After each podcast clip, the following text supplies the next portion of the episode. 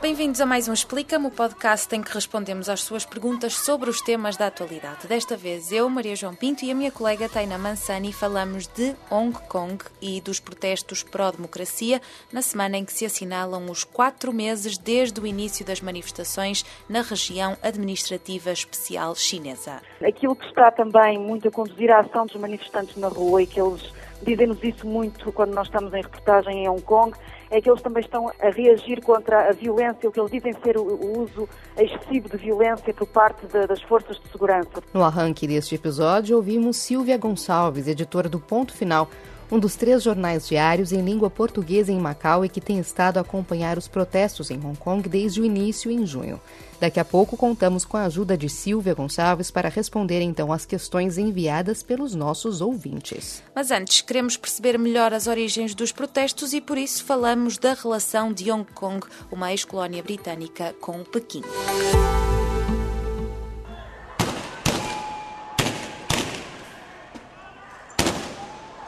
Falar sobre os protestos em Hong Kong, Maria João, implica certamente retomar o historial das relações desta região com a China e com o Reino Unido. Hong Kong tornou-se uma colônia do então Império Britânico em meados do século XIX, com o fim da Primeira Guerra do Ópio em 1842, em que a Companhia Britânica das Índias Orientais tentava forçar a China a permitir o livre comércio na região. Quase 100 anos depois, já no contexto da Segunda Guerra Mundial, Hong Kong foi atacada pelo Império do Japão em 1941. A ocupação japonesa durou quase quatro anos.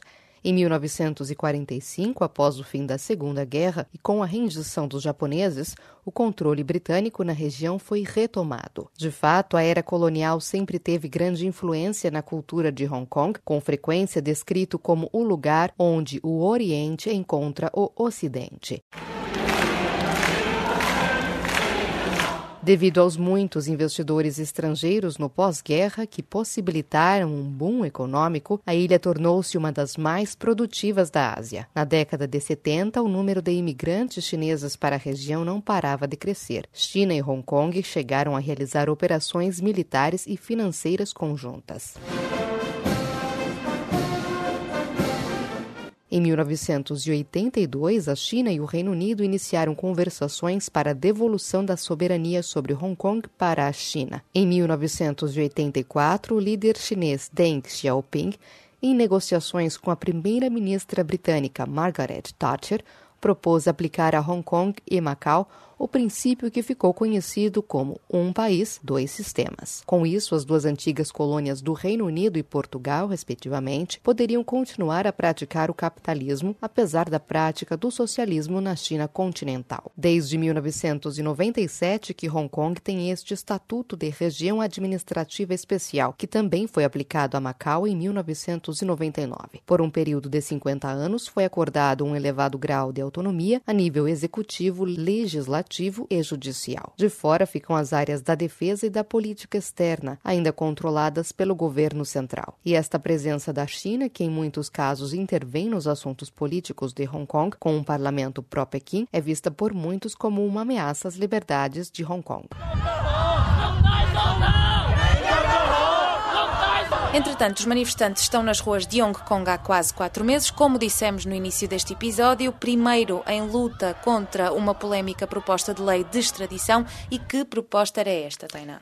Se fosse aprovada, a lei permitiria ao governo e aos tribunais da região administrativa especial extraditar suspeitos de crimes em Hong Kong para jurisdições sem acordos prévios, como é o caso da China continental. E muitas pessoas temiam, por um lado, que esta legislação fosse usada contra opositores políticos e que, por outro, abrisse caminho a uma maior interferência de Pequim em Hong Kong. On June 15th, I announced that the bill was suspended and later reiterated o governo de Hong Kong anunciou a retirada formal das emendas a esta polémica lei da extradição, mas os protestos continuam agora pelo sufrágio universal e mais democracia. E os manifestantes prometem não arredar pé das ruas de Hong Kong até a admissão da chefe do executivo, que é Carrie Lam.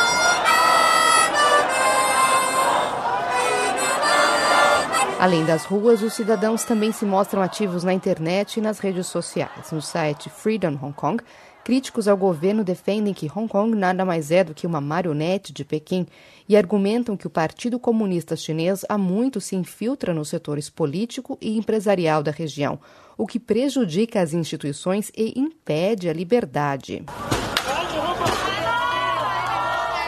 Os protestos são quase diários, são marcados por violentos confrontos entre manifestantes e as forças de segurança. Certamente já os ouvintes já terão visto as imagens na televisão e na imprensa. Recordamos, por exemplo, o protesto de vários dias no aeroporto de Hong Kong. Foi um protesto em agosto, eh, uma coisa impressionante que obrigou ao cancelamento de todos os voos, com milhares de manifestantes vestidos de preto a ocuparem o aeroporto internacional de Hong Kong. Rush hour in one of the world's most densely populated cities. In the subway system. As estações de metrô têm sido também pontos-chave nessas manifestações. Este fim de semana estiveram quase todas encerradas devido à contestação. Tem surgido várias notícias de estações de metrô vandalizadas. E a empresa que gere o sistema metropolitano, a MTR, é acusada pelos manifestantes de ser pró-Pequim. É, e são frequentes os incêndios, as pilhagens, estradas bloqueadas, lojas vandalizadas, especialmente aqueles estabelecimentos com ligações à China. A polícia, por sua vez, não tem hesitado em usar gás lacrimogéneo e balas de borracha contra os manifestantes. A Amnistia Internacional condena o uso da força policial, que diz que se aproxima da tortura e fala também em perseguição seletiva de líderes políticos no território. Em Hong Kong houve novos protestos violentos no dia em que a China comemora 70 anos de comunismo. Dezenas de milhares de pessoas foram para as ruas de Hong Kong protestar contra o governo. No início de outubro, a repressão atingiu um nível inédito. A polícia disparou balas reais e atingiu um estudante de 18 anos no peito. Isto no dia em que Pequim celebrava os 70 anos da fundação da República Popular da China. Entre os feridos e detidos também há muitos jovens, alguns deles entre 12 e 15 anos. São apenas alguns exemplos das cenas de violência dos últimos quatro meses, marcados sobretudo por muita tensão, e é precisamente este o cenário que descreve Silvia Gonçalves, ela é editora do diário Ponto Final, em Macau. Nós temos estado aqui no jornal Ponto Final, já vários repórteres estiveram em, em reportagem em Hong Kong, portanto, mais ou menos desde o início dos conflitos, uh, começaram a 9 de junho e nós começamos a partir em reportagem para lá uh, bastante cedo.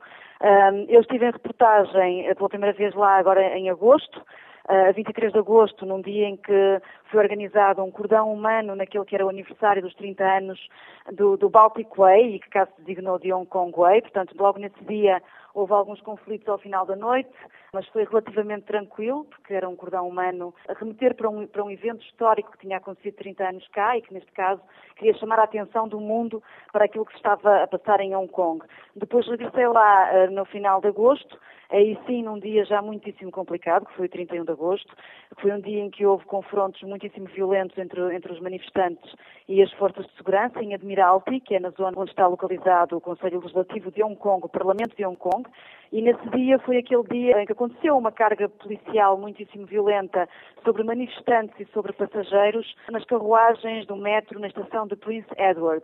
E nós estávamos lá, estávamos não na estação de Prince Edward, mas duas estações à frente, na linha de Tsuen Wan, e recebemos nessa estação onde nós estávamos alguns dos feridos que vinham da estação de Prince Edward e, portanto, pudemos viver ali momentos bastante complicados, em que estavam as forças de segurança presentes também, em que as pessoas estavam muito em pânico, os passageiros, mesmo pessoas que não eram manifestantes, porque temiam que acontecesse naquela estação onde nós estávamos o mesmo que tinha acontecido minutos antes em Prince Edward. Foram situações muito complicadas, como outras que têm sido acompanhadas por outros repórteres cá do ponto final e que mais ou menos têm sido de conhecimento global, porque temos, temos muita comunicação social presente em Hong Kong nestes, ao longo destes já quase quatro meses de protestos e, portanto, em traços muito breves, estas foram algumas das situações que acompanhei agora muito recentemente.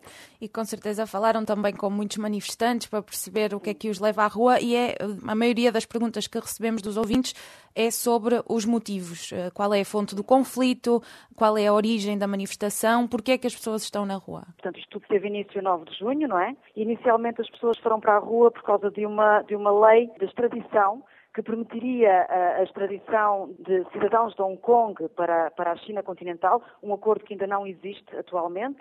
E, portanto, foi, esse foi o ponto de partida. As pessoas começaram por ir para a rua para contestar a possibilidade de se avançar para uma lei de extradição com a República Popular da China. Portanto, como se sabe, Hong Kong é uma região administrativa especial, tal como Macau, tem regimes jurídicos próprios e tem um regime de autonomia que, que, que vigora ao longo de, de 50 anos, portanto, um elevado grau de autonomia a nível executivo, legislativo, judicial. Ao governo central chinês cabe a responsabilidade, eles são responsáveis pelas relações externas e pela defesa, tanto em relação a Macau como a Hong Kong.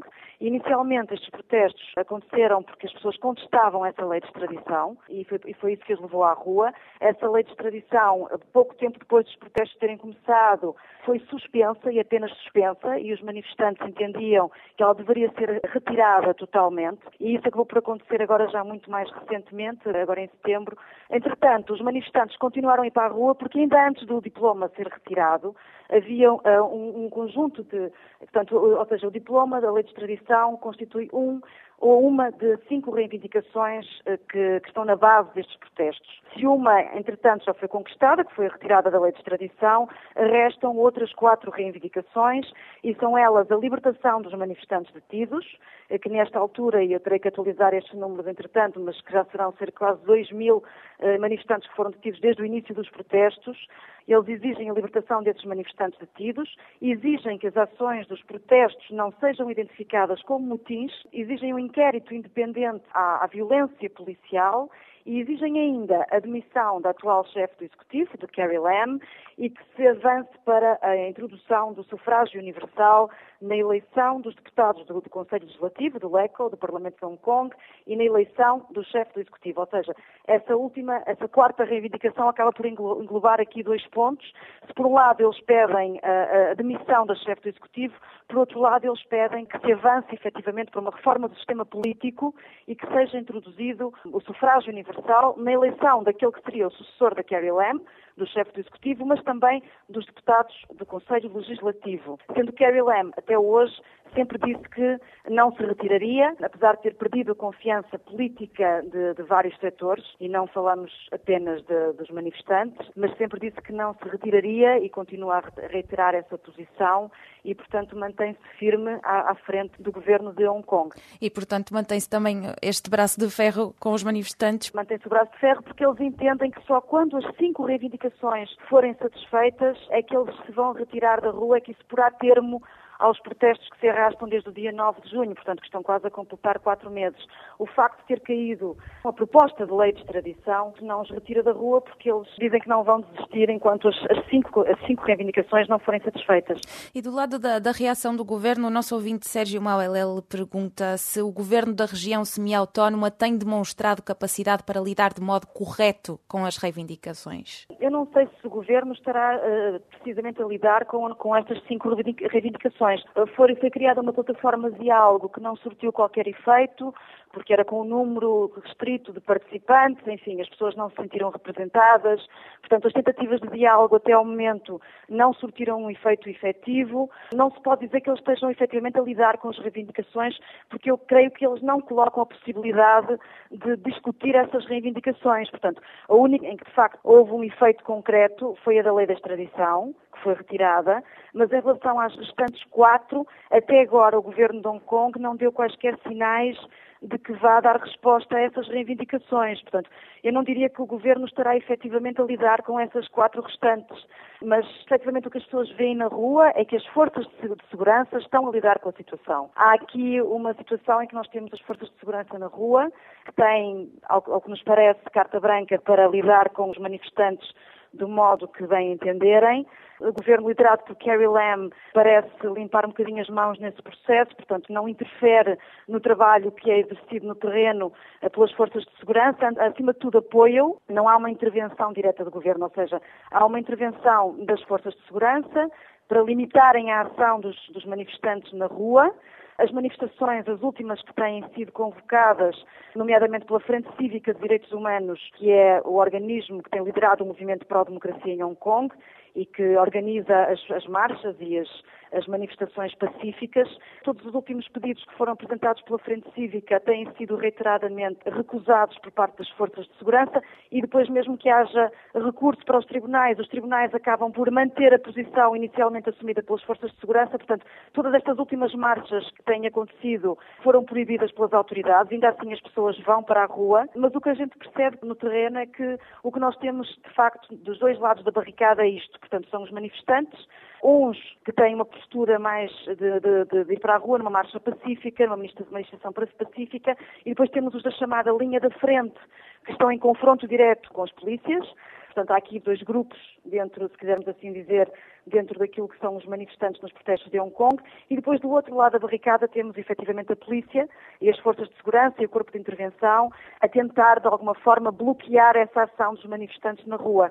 E há quem diga que a própria resposta violenta e as agressões, os confrontos, acabam também por mover os manifestantes, não é? No fundo, além das cinco reivindicações, aquilo que está também muito a conduzir a ação dos manifestantes na rua e que eles dizem-nos isso muito quando nós estamos em reportagem em Hong Kong, é que eles também estão a reagir contra a violência, o que eles dizem ser o, uso excessivo de violência por parte de, das forças de segurança. Para além das cinco reivindicações, há muitas pessoas que estão na rua porque condenam a ação da polícia, entendem que Hong Kong se converteu num Estado policial, em que efetivamente apenas a polícia tem uma ação no terreno, eh, não, há, não havendo uma ação política, não é? E muitas pessoas estão na rua precisamente para condenar a ação violenta por parte das forças de segurança, que eles dizem constituir um excesso de violência sobre a população de Hong Kong.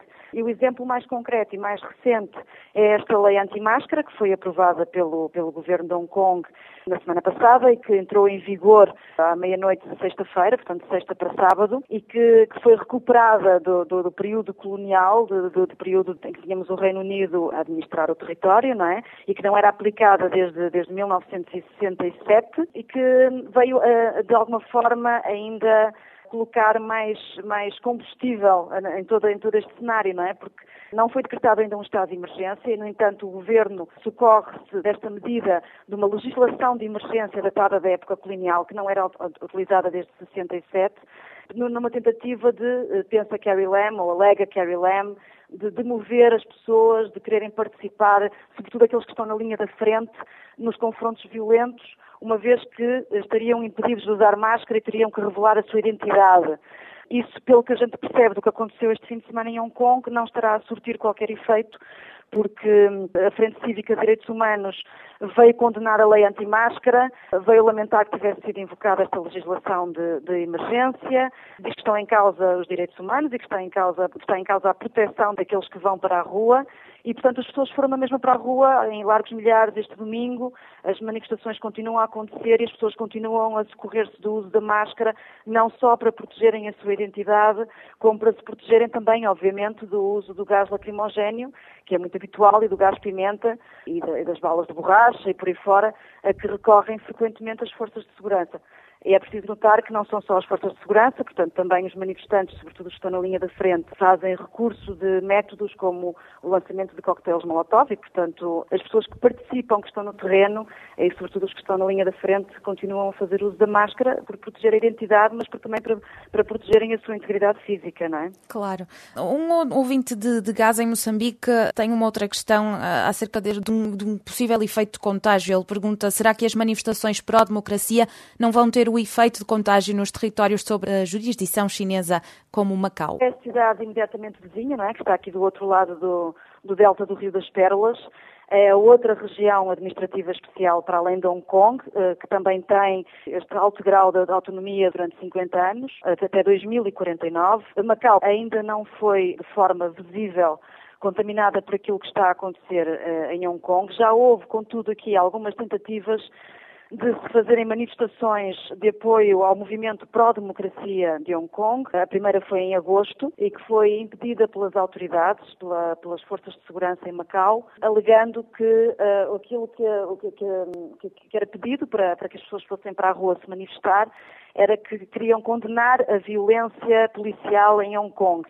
E o que as forças de segurança em Macau alegam é que não está aprovada, não está aprovada essa violência, portanto, esse uso excessivo de violência por parte da polícia em Hong Kong sobre, sobre os manifestantes e que, portanto, as pessoas estariam a manifestar aqui em Macau uh, por uma questão que não está reconhecida do outro lado, que é uma questão que os juristas têm muito condenado cá, alguns juristas, pelo menos, eh, têm feito declarações à imprensa em que questionam a proibição das manifestações, porque, entretanto, houve novos pedidos de manifestação eh, agora em setembro, duas manifestações que iriam decorrer em setembro e uma terceira que estaria agendada para 4 de outubro.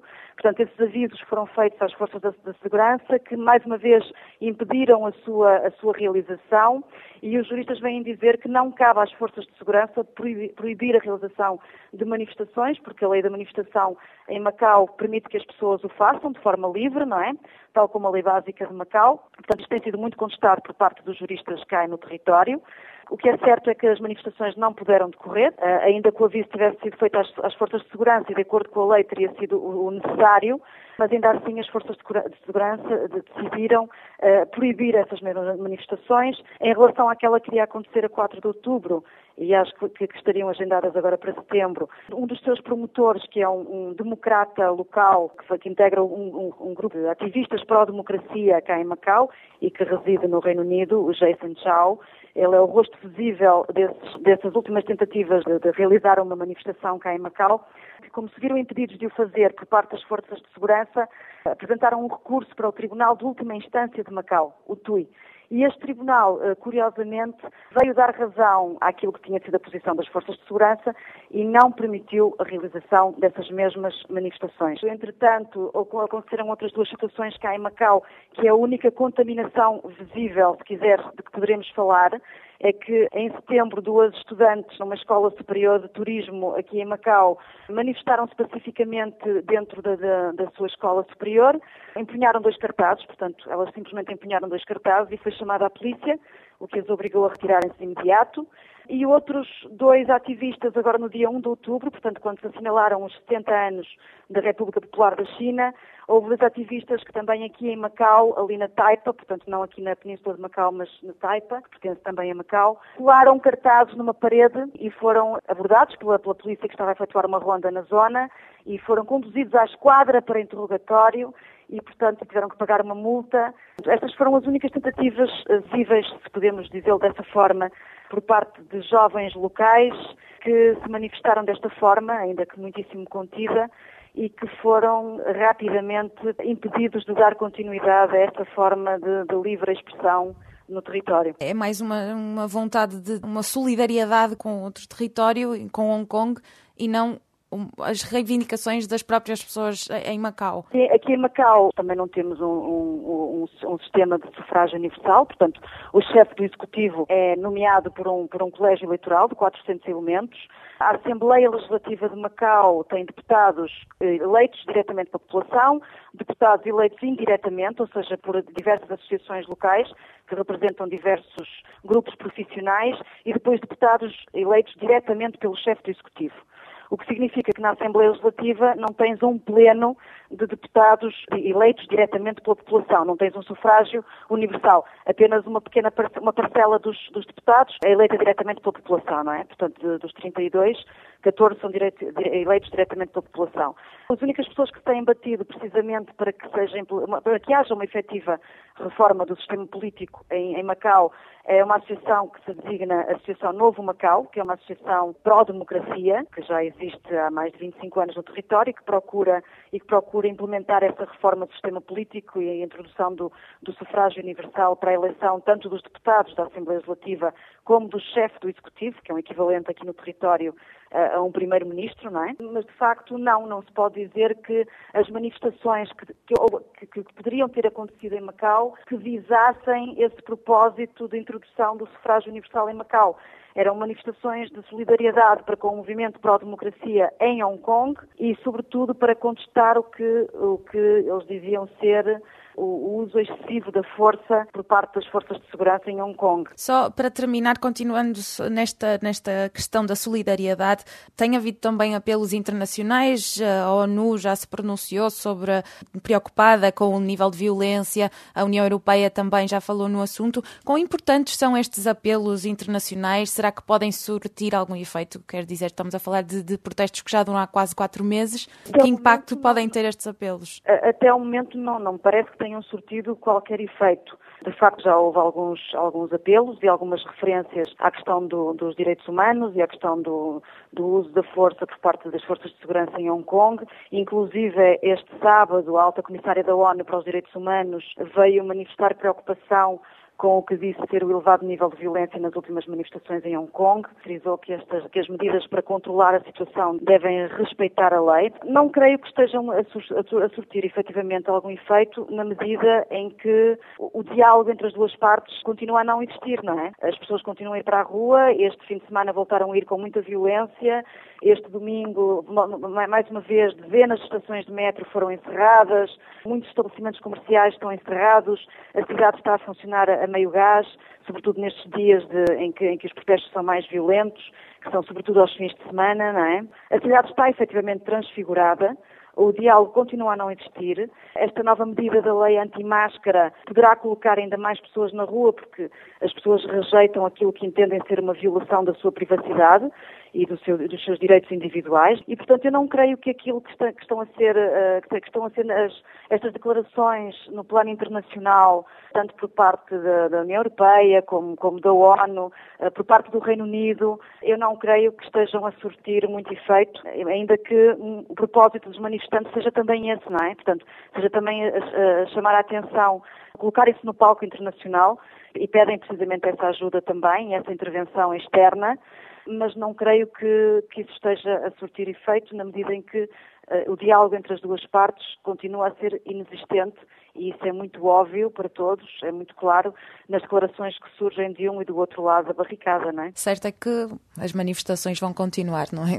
Enquanto não sejam atendidas as reivindicações. Portanto, a convicção dos manifestantes uh, parece-me continuará a ser essa. Portanto, enquanto os, as cinco reivindicações não tiverem uma resposta por parte do, do Executivo liderado por Carrie Lam, as pessoas estão empenhadas em continuar a, estar, a permanecer na rua, dar continuidade a estes protestos. Inclusive é a Frente Cívica que, que, organiza os protestos, as marchas uh, não violentas, portanto, não é? as marchas no centro de Hong Kong e em vários, em vários bairros de Hong Kong, eh, eles, eles acreditam que, que, vão continuar a ir para a rua e, e, lamentam que esta legislação de emergência tenha sido invocada por parte do Executivo. Dizem mesmo que vem contrariar a reputação internacional de, de que Hong Kong se baseia na lei básica, que a lei básica eh, é, é basicamente a Constituição local de Hong Kong, não é? que também existe aqui em Macau durante o tal período determinado de transição dos 50 anos e que garanta tal separação de poderes e independência do sistema judicial coisa que a Frente Cívica entende que não está a ser garantido, não é? E eles dizem mesmo que o povo de Hong Kong não tem medo e não recuará facilmente. Estou aqui a citar um, um comunicado que foi citado pela agência Lusa. E, portanto, eles prometem convocar novos protestos, prometem continuar na rua e, e, de facto não se, não se vislumbra uma solução à vista. Estamos quase a fazer os quatro meses, portanto estão quase a completar os quatro meses de protestos, que será a 9, a 9 de outubro, e parece-me que a coisa irá continuar a uh, persistir uh, muito para além dessa data, mas nenhum de nós sabe, obviamente, o que vai acontecer no curto prazo. E como diz a Silvia Gonçalves, não será certamente fácil encontrar uma solução, até porque, se por um lado os manifestantes prometem não arredar o pé até terem respostas às suas reivindicações, o executivo de Carrie Lam recusa discutir as suas exigências enquanto os protestos se mantiverem. Portanto, há aqui um impasse crítico. E não podemos também esquecer a própria China neste xadrez. Pequim apoia o executivo de Hong Kong, que não tem poupado críticas e ameaças aos manifestantes. As autoridades chinesas dizem que não vão ficar de braços cruzados se os protestos ameaçarem a segurança e a soberania chinesas. As autoridades de Pequim já lembraram também que, de acordo com a sua Constituição, a chamada Lei Básica, Hong Kong pode pedir ao governo central apoio na manutenção da ordem pública, admitindo desta forma a possibilidade de enviar o Exército de Libertação para Hong Kong. Observadores afirmam que a China só não aumenta a repressão para calar de vez os protestos porque precisa de Hong Kong e do sistema capitalista da região administrativa especial. Só para termos uma ideia, cerca de 60% do investimento externo de Pequim é canalizado através de Hong Kong. Bem, resta esperar para ver o que acontece. Depois de quatro meses de manifestações, nós aqui na DW vamos certamente continuar atentos à situação e já sabe que pode acompanhar toda a informação sobre este e outros temas em dw.com/português. Fica por aqui este episódio do Explica-me. Diga-nos o que acha deste projeto, envie-nos sugestões de temas e perguntas e subscreva o podcast em dw.com/explica-me. Até a próxima. Até a próxima.